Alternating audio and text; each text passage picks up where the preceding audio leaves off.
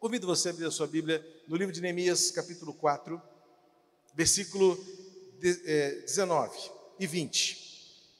A história de Neemias me inspira, me fascina e me ensina. Nesses 28 anos de ministério pastoral, a história de Neemias sempre renova em mim, ao mesmo tempo, a responsabilidade, o compromisso, mas também a esperança de que a obra de Deus prossegue. E como bem disse o pastor Paulo e depois o pastor Guilherme, não sabemos por quanto tempo nós estaremos aqui até que Cristo volte. Mas até Cristo voltar, temos uma missão a cumprir, temos um propósito a estabelecer nesta geração. E o livro de Neemias renova em mim, constantemente, pela história de um líder que Deus levantou, tirando de uma situação absolutamente é, imprevisível, para um local de liderança, de conduzir o povo na direção de um processo de reconstrução e restauração. Neemias nos ensina, no processo da liderança de um povo, o que Deus é poderoso para fazer quando encontramos apenas escombros na nossa vida, e Deus é poderoso para reerguer muros, restabelecer portas, renovar o ânimo, trazer de volta a alegria. É de Neemias aquela épica declaração de louvor a Deus, dizendo: A alegria do Senhor é a nossa força. E é nesse contexto de alegria do Senhor ser a nossa força, é que Neemias uniu o povo, reuniu as famílias, restabeleceu a alegria de serem um povo de Deus para reconstruir muros e estabelecer portas nos lugares onde elas deveriam estar, para enfrentar os desafios e obstáculos e permanecerem sendo povo, cumprindo o propósito de Deus naquela geração. E eu diria que os versículos 19 e 20 do capítulo 4 de Neemias são como se fossem os textos áureos deste livro inteiro. É a chave para compreender tudo aquilo que Deus fez por meio de Neemias à frente do povo de Deus, para fazer com que, num tempo recorde, 52 dias, a cidade fosse restabelecida, a estrutura fosse reorganizada, os muros fossem levantados novamente, as portas recolocadas nos seus devidos lugares. E melhor ainda, o povo de pé em praça pública, chorando, quebrantados diante do poder da palavra de Deus, fazendo-os entender que Deus deseja muito mais do que muros e portas, mas um coração unido a Ele, debruçado e quebrantado diante do poder da Sua palavra e então Neemias se une a Esdras, naquele momento, sem dúvida, inesquecível para aquela geração, em que o povo ficou horas e horas em pé, ouvindo a palavra de Deus, chorando e quebrantando-se. E então ouve de Neemias: Não chorem, e que o choro de vocês se converta em alegria, porque a alegria do Senhor é a nossa força. Que esta igreja permaneça alegre, mas a partir daquilo que entende, daquilo que faz, daquilo que é, na medida do que Deus tem para esta geração, que há de permanecer e preparar aquilo que será a PIB de Floripa, até quando Jesus voltar. Diz assim o texto em Neemias capítulo 4, verso 19 e 20: Eu disse aos nobres, aos magistrados e ao resto do povo: Grande e extensa é a obra, e nós estamos espalhados na muralha, longe uns dos outros. No lugar em que ouvirem o som da trombeta, ali reúnam-se em volta de nós, o nosso Deus lutará por nós. Que Deus abençoe a palavra no coração de cada um dos irmãos, porque estamos diante de uma grande e extensa obra. Neste contexto, é claro que Neemias não tinha a dimensão apenas geográfica, de engenharia ou arquitetura do que era a reconstrução daqueles muros. Quando ele se refere a esta obra grande e extensa, tinha em primeira perspectiva, em primeiro plano da sua visão, sim, colocar pedras sobre pedras para reerguer os muros da cidade, protegê-la novamente, colocar as portas nos seus devidos lugares. Mas ele tinha diante de si, em segundo plano, um povo que precisava ser reunido o povo que precisava ser congregado novamente, porque estava disperso, estava acuado, estava ameaçado. E então, em terceiro plano, Neemias tinha diante dele agora uma circunferência à sua volta que se referiam àqueles opositores da obra.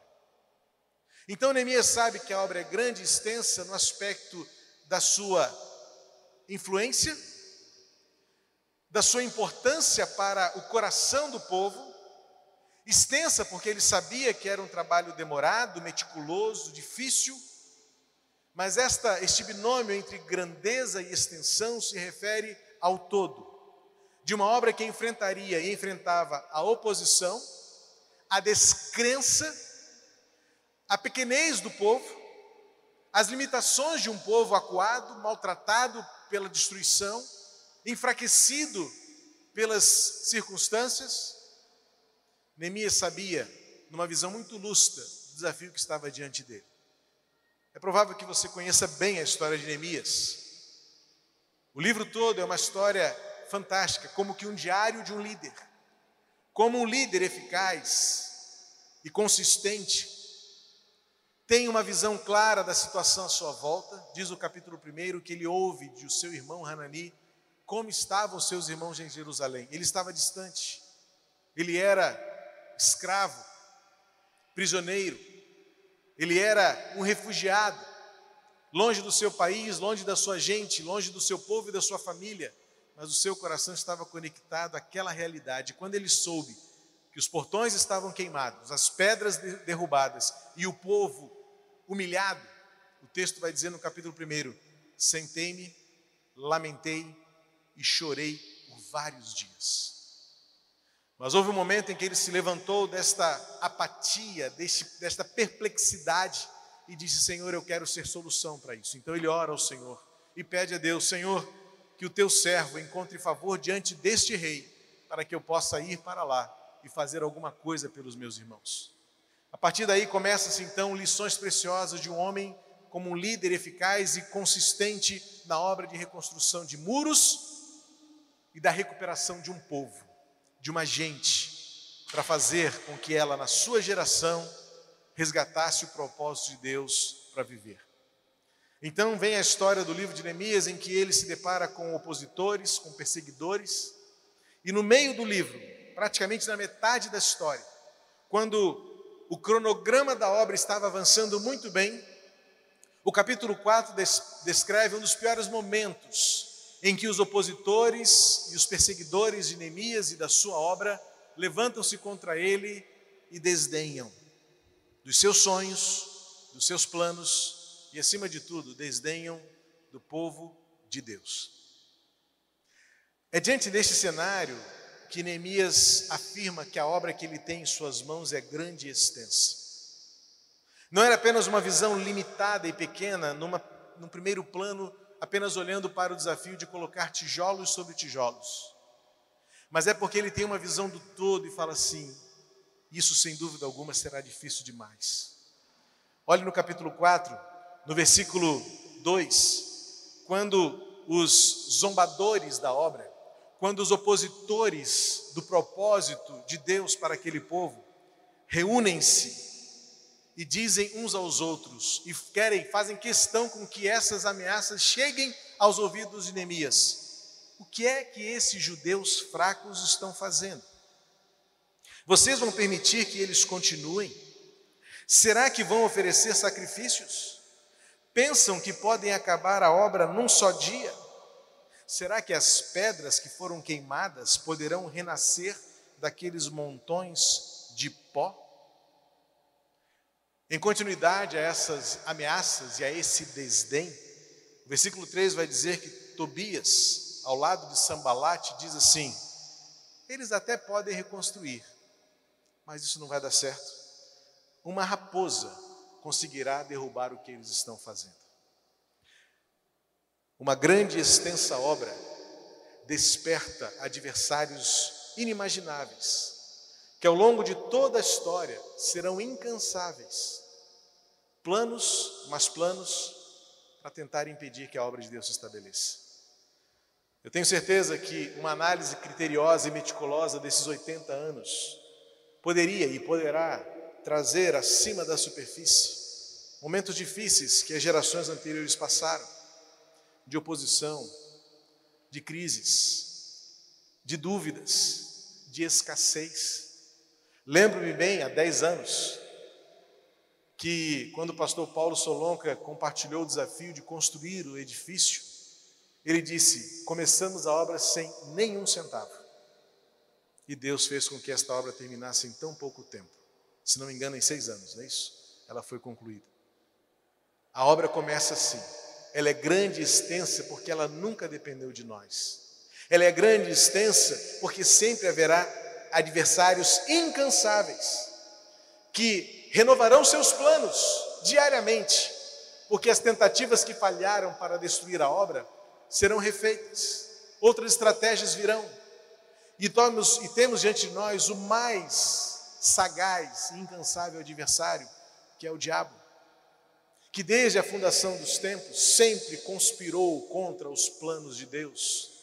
Desde o Éden, existe uma conspiração no mundo para que a obra de Deus não prevaleça.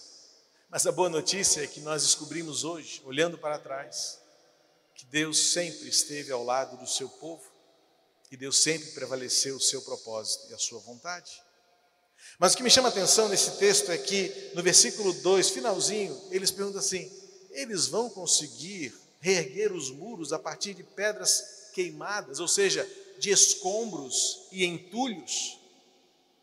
Mas, curiosamente e didaticamente, Neemias nos ensina a olhar para aquilo que os outros veem com os olhares pessimistas, negativos, duvidosos e, por que não dizer, invejosos também. Com tantos, será que isso vai dar certo? Para eles, como adversários, eram escombros, eram pedras queimadas. Para Neemias e o povo, disposto a reconstruir, aquilo era a matéria-prima de onde eles reconstruíram o muro. Isso é uma questão de visão. É uma questão do de que lado você está. Eram as mesmas pedras. Era o mesmo material. Para os pessimistas, naquele constante e teimoso olhar, isso não vai dar certo. Não é possível.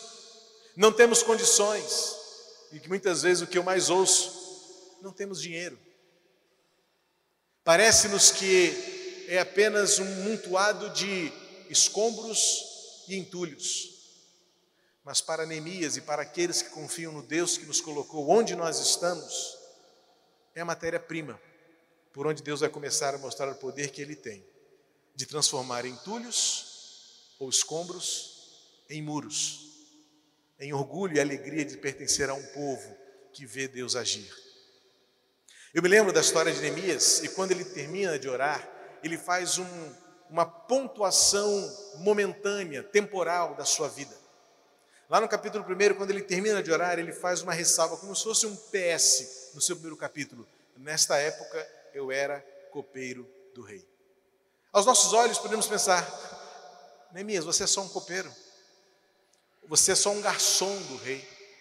O que, que você pode ser lá em Jerusalém? mas é justamente entender que Neemias estava no lugar onde Deus queria que ele estivesse, porque ele precisava da autorização do rei, da, do aval do rei, das cartas do rei para levar para Jerusalém madeiras que ele precisava, autorização para passar pelas fronteiras até chegar em Jerusalém. Então ele olha para esta declaração e diz: Olha, você acha que eu, como copeiro do rei, poderia fazer alguma coisa? Mas é a partir do lugar onde eu estou que Deus começa a fazer uma mudança e uma transformação na história do povo. E agora os seus adversários vão dizer: eles são fracos, eles não conseguirão, até porque eles não têm nada. Mas sabe do que nós precisamos para reconstruir os muros e para levar a história de Deus na nossa vida adiante? De fato, nós nunca precisaremos de nada porque se nós tivermos apenas do Senhor, Ele nos dará tudo o que precisamos, porque tudo é dele, tudo vem dele, tudo é para Ele, como diz o apóstolo Paulo em Romanos capítulo 11, versículo 36 a 38.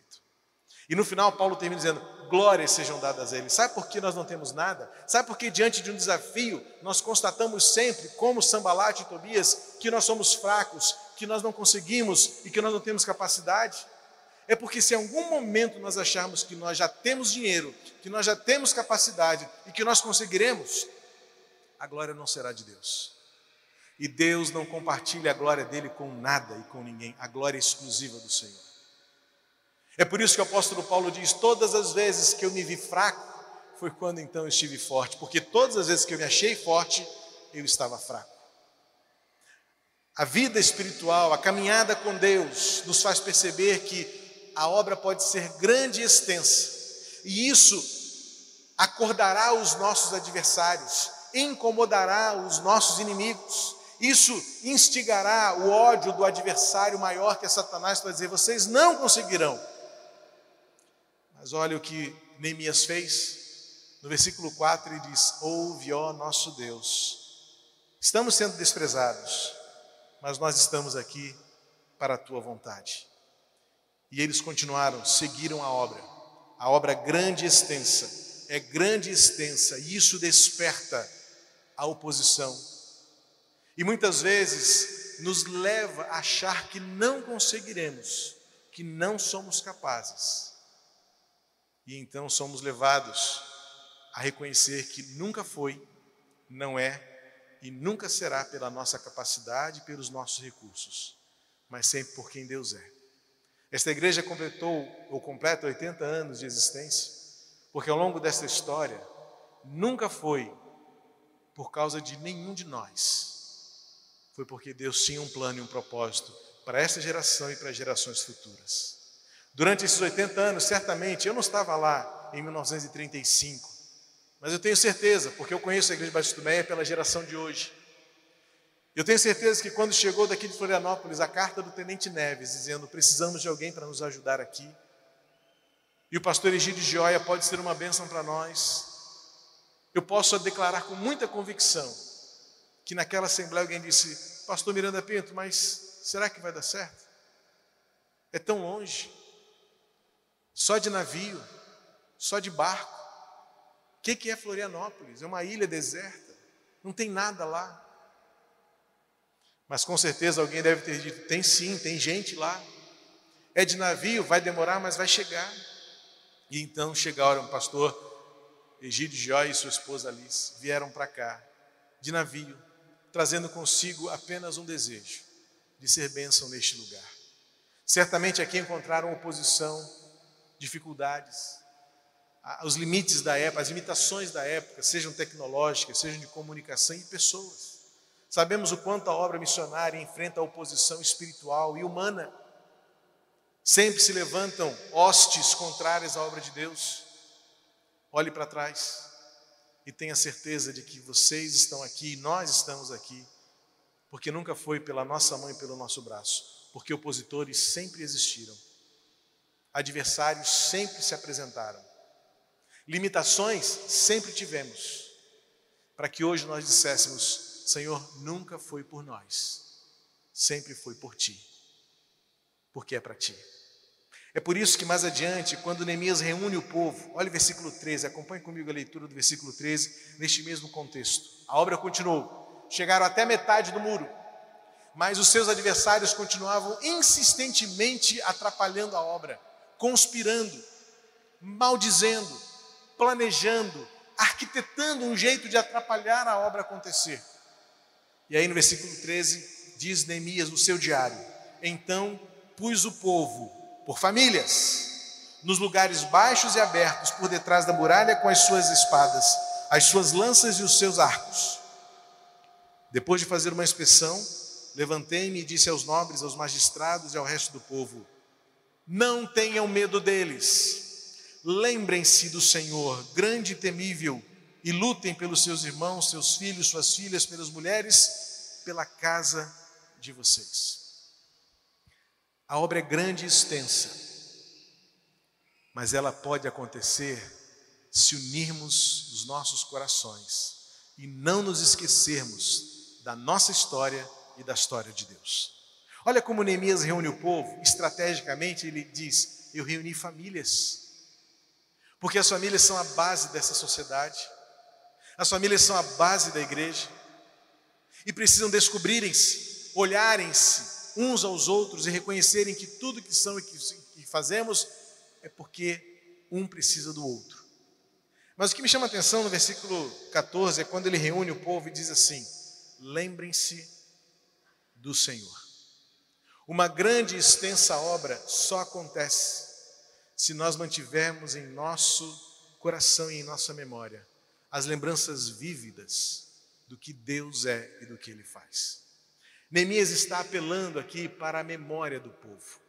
O povo de Deus nunca andou no deserto sem ter diante dele o tempo todo o que Deus fez por nós. Tirou-nos do Egito, nos fez atravessar o Mar Vermelho, deu-nos alimento, nossas sandálias não se desgastaram, nossas roupas não ruíram.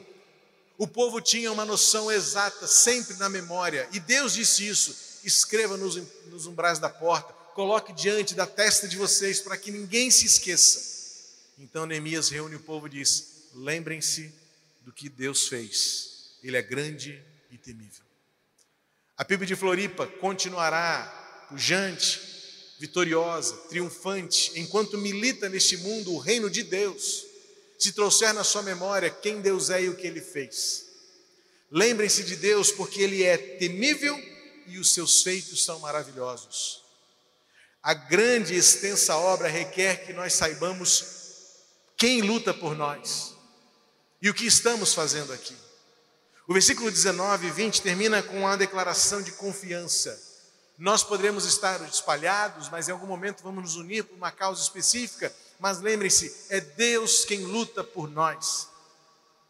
Quando Ezequias estava cercado, quando Josafá também estava cercado, ambos tiveram experiências semelhantes. Porque tanto Senaqueribe quanto o rei Artaxerxes, quando esteve diante do povo e tentando sufocá-lo no cerco inviolável, Josafá ora a Deus dizendo: Senhor, nós não sabemos o que fazer, mas nossos olhos estão diante de ti. Ezequias foi levado a confiar em Deus, a louvar ao Senhor, e pelo canto de louvor e adoração a Deus, saber que nunca foi pela sua mão e pelo seu braço, mas pelo Deus que faz surgir os sons desconhecidos, de onde não se veio. E Senaqueribe viu o seu exército, mais de 185 mil soldados, matarem-se mutuamente. E ele fugiu, sem que uma espada fosse desembanhada, sem que um soldado fosse ao campo de batalha, porque Deus foi adiante e, num som desconhecido, trouxe confusão ao exército de quase 200 mil soldados. Ezequias e Josafá dão testemunho para o povo. E Neemias traz isso à tona, traz isso de volta e diz: lembrem-se que o Deus a quem servimos é temível. O problema é quando nós achamos que a igreja é minha, é sua, e ela depende de mim. Eu peco todas as vezes em achar que a igreja só é a igreja porque eu sou o pastor dela e só eu tenho a visão, só eu tenho a capacidade. O dia que eu for embora, a igreja fecha as portas. E eu me surpreendo que as igrejas por onde eu passei estão lá de pé, firmes e fortes. Ela nunca foi minha, não é e nunca será. Neemias sabia que esta obra não era dele, não tinha nome, não tinha placa para ser colocada na porta do muro. E ele diz: Deus lutará, Deus pelejará por nós. A obra é grande e extensa, e o que nos move diante dela é trazer na memória quem Deus é, o que Ele faz e como Ele é o dono de tudo isso.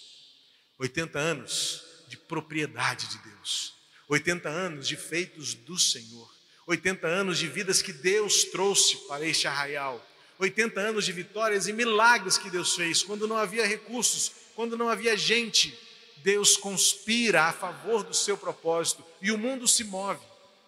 Quem poderia imaginar que a mais de mil quilômetros de distância uma igreja se importaria? E hoje estaremos juntos aqui, 80 anos depois, para celebrar aquilo que Deus fez e faz até aqui. É assim que a história de Deus acontece na nossa vida é grande e extensa. Não é apenas pelo orçamento que ela tem, não é apenas pela extensão física, linear, métrica que ela possui, mas é porque ela é uma obra do Senhor. E os desafios serão sempre grandes. E acredite, os desafios serão sempre do tamanho de Deus, porque se eles fossem só do nosso tamanho, nós já teríamos morrido.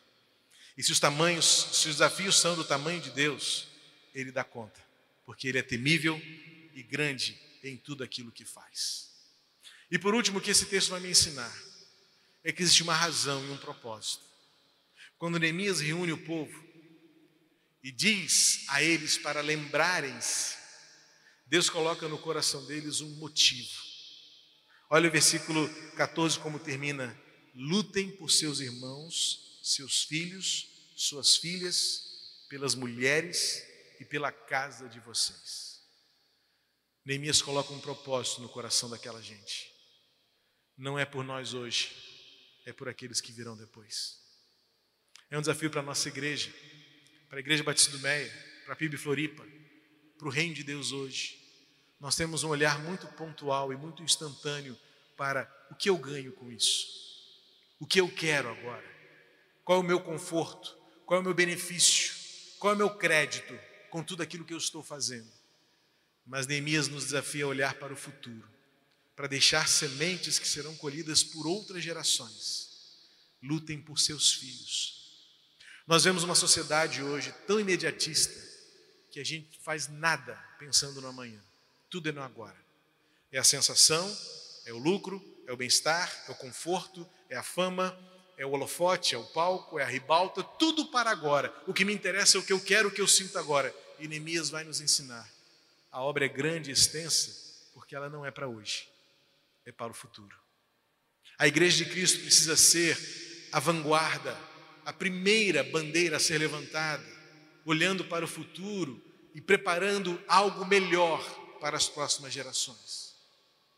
A igreja não é feita por pessoas que foram, é ou são, é feita por pessoas que em todo tempo, de qualquer idade, de qualquer jeito, se une e se reúne para viver em unidade e em união, olhando para o futuro e pensando o que deixaremos. Sei que Deus tem trabalhado com os irmãos por meio da instrumentalidade do pastor dos irmãos, que estão há várias semanas refletindo sobre legado. E quando eu li esse texto, pensando nesta grande extensão, eu disse: olha aqui o legado que Deus está confirmando para a vida de vocês. Lutem por seus filhos. Sejam igreja hoje por seus filhos, por suas mulheres, por suas casas. Sabemos que o mundo em que vivemos conspira fortemente, violentamente, agressivamente contra as nossas famílias e contra as nossas casas. Tudo é para desconstruir, derrubar os nossos muros, destruir nossas portas, envergonhar nossos valores e nossos corações, colocar no chão como escombros pedras queimadas e dizer: vocês são fracos, vocês não conseguem, vocês já são derrotados. E Neemias reúne o povo e diz: Não, nós somos o povo de Deus, o Deus grande e temível. Sempre haverá adversários, mas com oração e fé, trazendo em nossa memória quem Deus é e o que renova em nós a esperança, lutando por nossos filhos nós venceremos. E agora, no versículo 19 e 20, que lemos nisso, ele vai mostrar uma estratégia bem específica e bem eficaz. Ele diz assim: Nós estamos espalhados por esta grande extensão do muro, mas não estamos isolados. Esta palavra espalhados ela é estratégica aqui, porque o que Neemias queria dizer é: nós estamos cada um fazendo o que deve ser feito em lugares diferentes. Mas quando tocar a trombeta, ou seja, quando houver uma ameaça, juntem-se em volta de nós para lutarmos. Mas ele conclui dizendo: Mas quem vai lutar na verdade é o Senhor. Mas eu quero destacar para você essa estratégia do porquê Neemias diferencia o estarmos espalhados e depois nos ajuntarmos. O fato de estarmos espalhados não descaracteriza um povo, porque o que caracteriza um povo é o propósito. Isso para mim é o que eu designaria como unidade. Unidade é o que nós fazemos de forma diferentes ou diferentemente com um propósito comum. O povo de Deus é assim. A igreja de Cristo é assim. Nós temos uma tendência de hipervalorizar algumas tarefas e algumas funções em detrimento de outras. Então, o pregador é mais importante do que aquele que coloca a cadeira no lugar em linha. Ontem, quando o pastor Guilherme compartilhou comigo a imagem do auditório preparado para hoje, mostrei para a gente, olha que organização. alguém foi lá e colocou as cadeiras no lugar. Esta pessoa que veio aqui, ou estas pessoas que vieram aqui, no reino de Deus, são tão importantes. Eu até diria talvez mais importantes do que este momento que nós estamos aqui com tantas coisas técnicas e tecnológicas acontecendo. E o que Neemias está dizendo é que a unidade do reino não significa que estaremos fazendo todos a mesma coisa ou que existe algo mais importante do que o outro faz em relação ao outro. É porque estamos todos fazendo em lugares diferentes, tarefas diferentes, mas estamos todos reconstruindo um muro, restaurando a igreja de Cristo, fazendo-a militar e vencer contra todas as hostes contrárias ao reino de Deus. Mas depois ele fala: haverá um momento em que a trombeta vai tocar. E aí é a hora de nos unirmos em torno de um propósito. Aí agora da união. Unidade é quando todos fazemos alguma coisa em algum lugar, mesmo que estejamos espalhados, mas em torno de algo em comum. A união é quando existe uma situação onde devemos dar os nossos braços, fazer um grande bloco e dizer: agora vamos todos nessa direção, porque estamos todos com um objetivo comum. E o objetivo aqui era lutar por um adversário que se levantava violentamente contra o povo de Deus. Neemias uniu seu povo, colocou uns com, com espadas, arcos e lanças, outros apenas com colheres de pedreiro, carrinhos de mão, para continuar. O muro não podia parar. Mas havia um momento em que ele disse o seguinte: quando você ouvir a trombeta, pare tudo que você estiver fazendo e venha lutar com a gente. Há momentos em que a igreja precisa ter essa sensibilidade de deixar o que estão fazendo espalhados para juntarem juntarem-se para um propósito comum. Diversas vezes, certamente a história dessa igreja foi algo assim. Fosse na mudança de lugares, por tantos lugares onde a igreja passou, Conselheiro Mafra outros endereços até que chegaram onde vocês estão hoje. Foi o templo, foi o edifício, e foram tantas outras situações, às vezes não físicas, estruturais ou prediais, mas os momentos de luta, os momentos em que o inimigo foi violento contra a história da igreja e vocês tiveram que parar o que estavam fazendo para unirem-se em torno da trombeta e deixarem Deus lutar no lugar de vocês. Mas bastava que o povo dissesse: estamos aqui, juntos, e Deus vai fazer o que é dele fazer. O que Neemias coloca nos seus devidos lugares é que compete-nos fazer aquilo que está ao nosso alcance: espadas, lanças nos seus devidos lugares, carrinhos de mão e colheres de pedreiro. Mas haverá um momento em que a luta será necessária. Nós surpreenderemos, porque bastará estarmos unidos, bastará estarmos juntos, e Deus faz o resto. Deus vai atuar na medida do desejo da união da igreja, do propósito do povo de olhar para aquilo que precisa ser reconstruído, construído, feito e refeito, e Deus mostrará o poder que Ele tem de lutar por nós. Porque se formos nós, a glória é nossa, e Deus não divide a glória dele com ninguém. Portanto, esta igreja ainda tem diante de si uma grande extensa obra, porque não sabemos quando Jesus vai voltar. Pode ser hoje ainda, mas talvez demore até que outras gerações conheçam o amor de Cristo na cruz. Até que esse dia chegue, nós continuaremos sendo o povo de Deus, repercutindo este legado que Neemias nos deixou há tantos milhares de anos passados. A obra continua grande e extensa, desafiadora. Sempre haverá inimigos e opositores, eles serão incansáveis, mas o Senhor lutará por nós. Uma grande, extensa obra determina que nós mantenhamos os nossos corações firmes naquilo que Deus faz e na pessoa que Ele é, grande e temível. Uma grande extensa obra demandará de nós uma visão lúcida de futuro, de que aquilo que nós fazemos não é para agora, é por nossos filhos e é pelas gerações que estão vindo até que Cristo volte. E uma grande extensa obra demanda que nós estejamos em unidade e em união Ainda que estejamos fazendo coisas tão diferentes uns dos outros, estamos todos sobre o mesmo muro. Haverá dia, haverá momento, onde nós precisaremos deixar tudo de lado para unirmos-nos em torno de uma causa comum. Mas seja qual for a situação, o Deus que trouxe os irmãos até aqui é o Deus que continuará levando os irmãos até o fim, lutando as batalhas de vocês, lutando as nossas e as minhas batalhas, cuidando de todos nós, até que a glória dele plena seja estabelecida na história desta igreja. Um dia estaremos juntos no céu. Se não nos encontrarmos aqui novamente, sem dúvida alguma, a glória será ainda melhor. Mas se todas as vezes que nos encontrarmos, como passaram-se dez anos e nos encontramos de novo, que seja tempo de celebrar este Deus que luta por nós, mesmo quando enfrentamos uma obra grande e extensa, na dependência dele, unidos e em união, fazendo o amor dele conhecido.